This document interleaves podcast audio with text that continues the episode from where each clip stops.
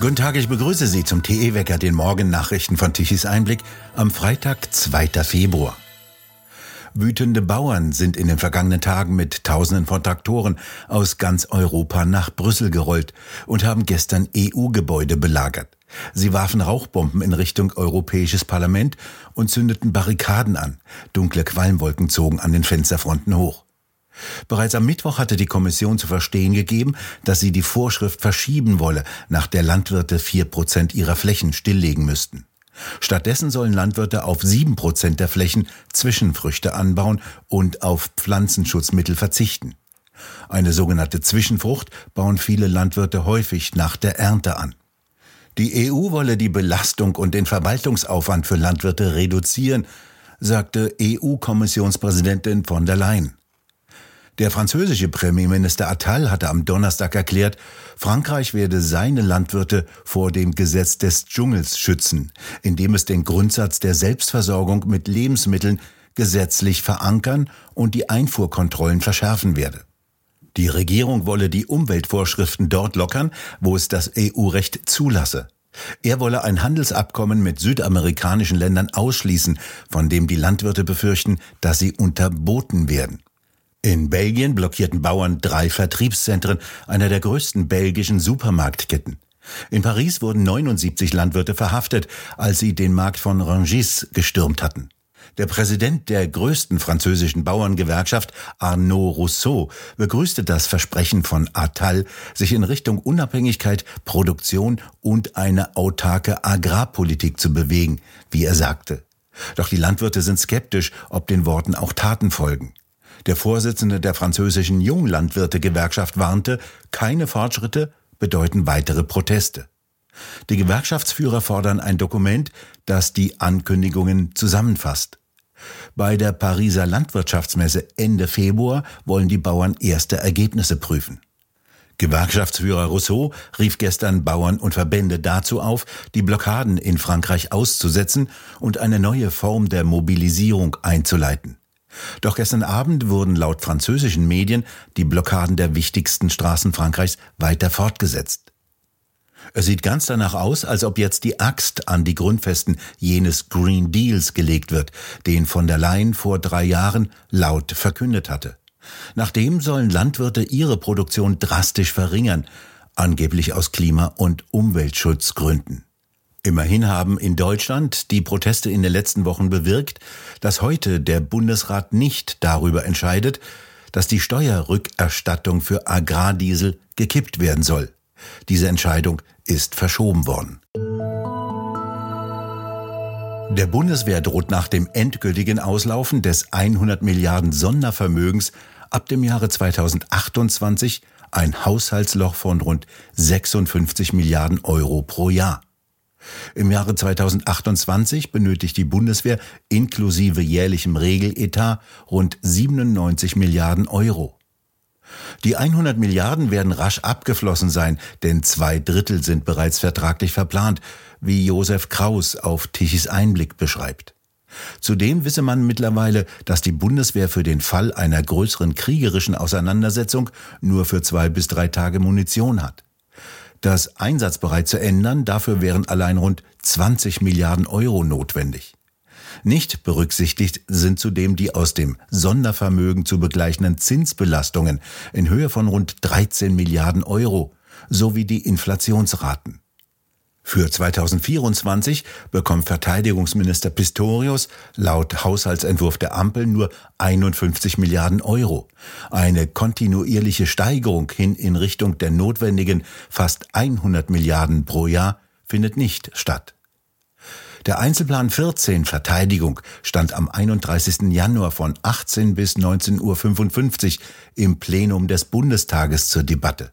Die Regierungsbank war nahezu leer, nur Pistorius saß dort.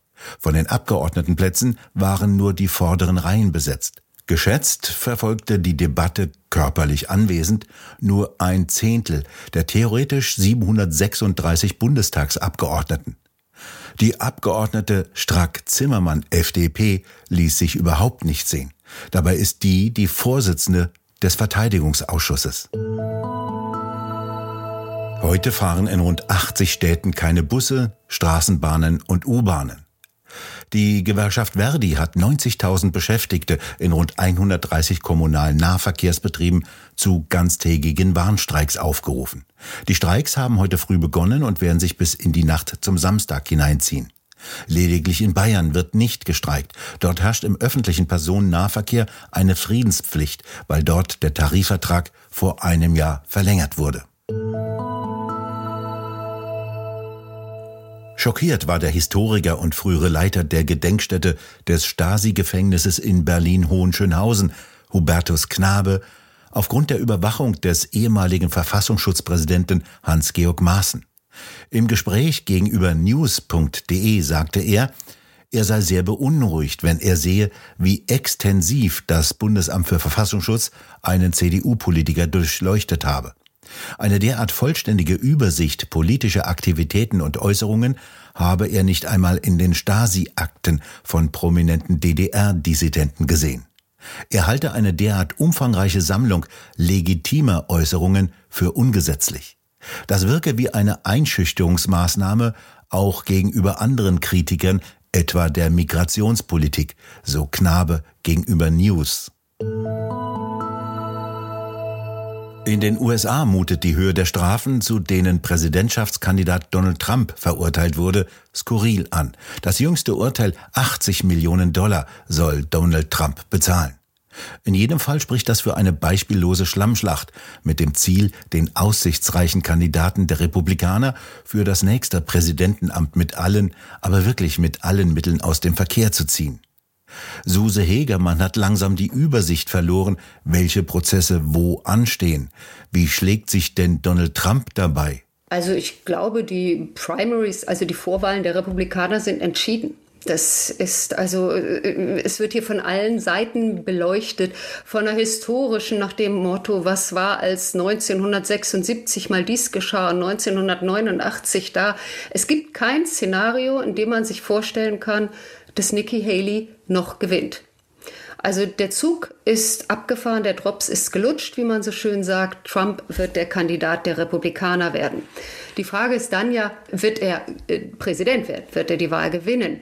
Und da ist zurzeit ja äh, der Krieg in den, äh, in den Gerichten am Laufen. Und da hat Trump zu kämpfen. Er hat es mit einer Jury zu tun, die handverlesen ist und die ihm nicht immer gut gesonnen ist und die dann Urteile vielleicht auch nach Gefallen und nach mag ich Trump, mag ich Trump nicht fällen. Es geht darum, welche Staatsanwälte ihn noch anzeigen und anklagen.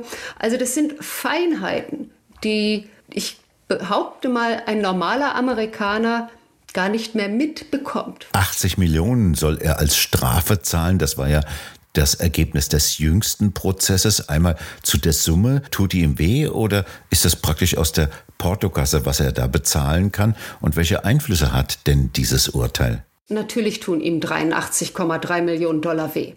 Also machen wir uns nichts vor, das tut jedem weh. Und es ist ja auch nicht so, dass Trump diese Summe äh, in seiner Portokasse liegen hat.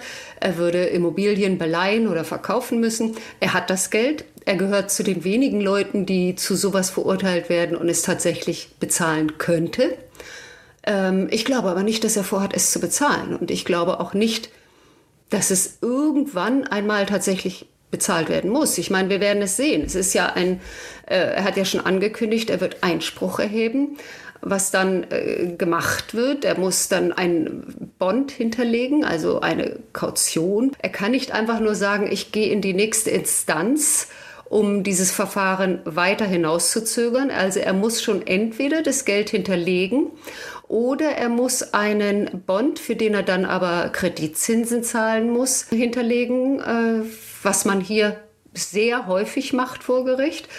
Und der garantiert dann, sollte auch in einer Berufungserklärung gezahlt werden müssen, in einer Berufungsverhandlung, dass dann die Dame ausbezahlt wird. Wie ist denn eine solche Entscheidung der Jury überhaupt zu erklären? Ist das ein politischer Prozess gegen Trump? Sagen wir mal so. Ich glaube, in der Stadt gibt es wenig Leute, die Trump richtig super finden.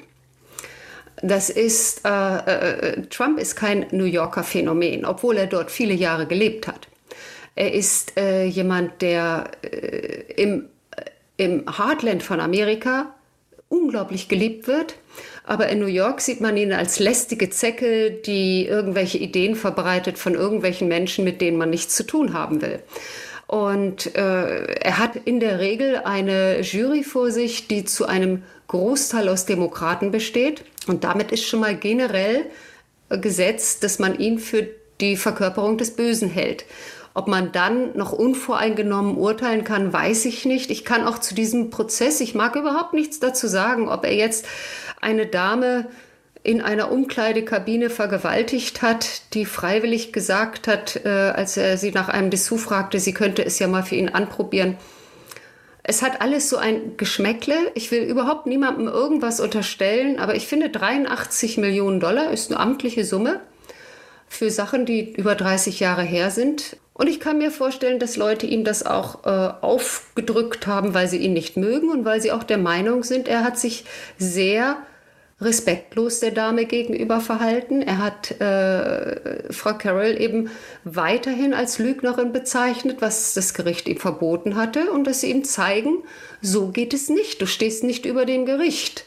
Wie kommen denn diese Verfahren bei den Wählern von Donald Trump an? Also ich kann nur sagen, das, was ich hier höre, ist, dass die Leute den Kopf schütteln und sagen, meine Güte, Trump, wir finden dich doch wirklich super, aber halt doch auch einfach mal deinen Mund. Bei der richtigen Stelle. Er wäre ja mit, ich glaube, am Anfang, was sollte er zahlen? Drei Millionen?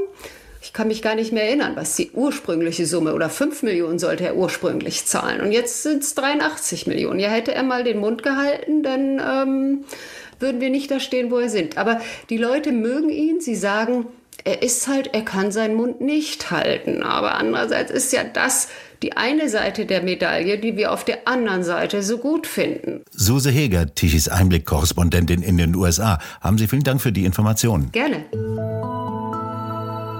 Roland Tichy und der frühere Liedermacher und ehemalige Bundestagsabgeordnete der Linken, Dieter Dehm, unterhalten sich in einer neuen Runde, diesmal mit Ulrich Vosgerau und Alexander Wendt. Und natürlich eine, eine Sache muss man da noch im Zusammenhang sehen. Dem Haldenwang ist ja vor einiger Zeit im Fernsehen rausgerutscht, äh, dieser bemerkenswerte Satz, äh, wir als Verfassungsschutz können ja die AfD nicht allein ja. bekämpfen. Er hat dann sofort gemerkt, dass er sich verplappert hatte, hatte gesagt, ja, also ich, äh, äh, wir haben ja gar nicht die Möglichkeit dazu und das muss die Gesellschaft tun und so weiter. Aber in dem Moment ist ihm rausgerutscht, was nach seinem Verständnis, nach dem Verständnis seiner Dienstherren sein Auftrag sein muss, eine bestimmte Partei bekämpfen. Das vollständige Gespräch können Sie sich auf der Webseite tischeseinblick.de ansehen. Eine Warmfront kommt heute von Nordwesten über das Land und bringt Wolken und Niederschläge. Heute ist es meist dicht bewölkt. Im Südwesten kann dann später die Sonne herauskommen. An der Küste ist es stark windig. Die Temperaturen bewegen sich von 7 Grad im Norden und Osten bis zu 10 Grad im Westen und Süden. Das Wochenende wird meist wolkig mit gelegentlichen Niederschlägen. Am Sonntag wird es im Norden windig. Hurra, es gibt dann wieder Strom von den Windrädern. Aber wahrscheinlich so viel, dass ihn zu diesem Zeitpunkt niemand benötigt. Der wird also ziemlich wertlos sein. Ein außergewöhnliches Wetterereignis über dem Nordmeer hat übrigens gestern für hurrikanartige Stürme in Norwegen gesorgt. Das kräftige Orkantief Ingun hat Windgeschwindigkeiten von teilweise über 200 Kilometern pro Stunde an der norwegischen Westküste nördlich von Trondheim gebracht. Als Spitzenwert wurden 224 Kilometer pro Stunde gemessen. Teilweise sind mehr als 10.000 Menschen ohne Strom gewesen. Hausdächer wurden massiv beschädigt und in sozialen Medien sind Brücken zu sehen, die der Sturm ins Schwingen gebracht hat. Viele Fährverbindungen wurden eingestellt und Schulen geschlossen. Im Bergland gab es sehr starke Schneefälle. Der Luftdruck ist innerhalb sehr kurzer Zeit um bis zu 50 Hektopascal gefallen. Ähnlich war es 1999 bei Orkan Tief Lothar in Deutschland gewesen. Und nun zum Energiewendewetterbericht von Tichys Einblick. Deutschland benötigte gestern Mittag um 12 Uhr eine beachtliche elektrische Leistung von 76 Gigawatt. Die rund 30.000 Windräder konnten allerdings nur 29 Gigawatt Leistung um 12 Uhr mittags liefern. Und von den Photovoltaikanlagen kam um mittags 12 Uhr maue 13,7 Gigawatt. Ab 16 Uhr dann nichts mehr. Die verbliebenen konventionellen Kraftwerke konnten immerhin eine elektrische Leistung von knapp 30 Gigawatt bereitstellen. Wir bedanken uns fürs Zuhören. Schön wäre es, wenn Sie uns weiterempfehlen. Weitere aktuelle Nachrichten lesen Sie regelmäßig auf der Webseite tichiseinblick.de. Und wir hören uns morgen wieder, wenn Sie mögen.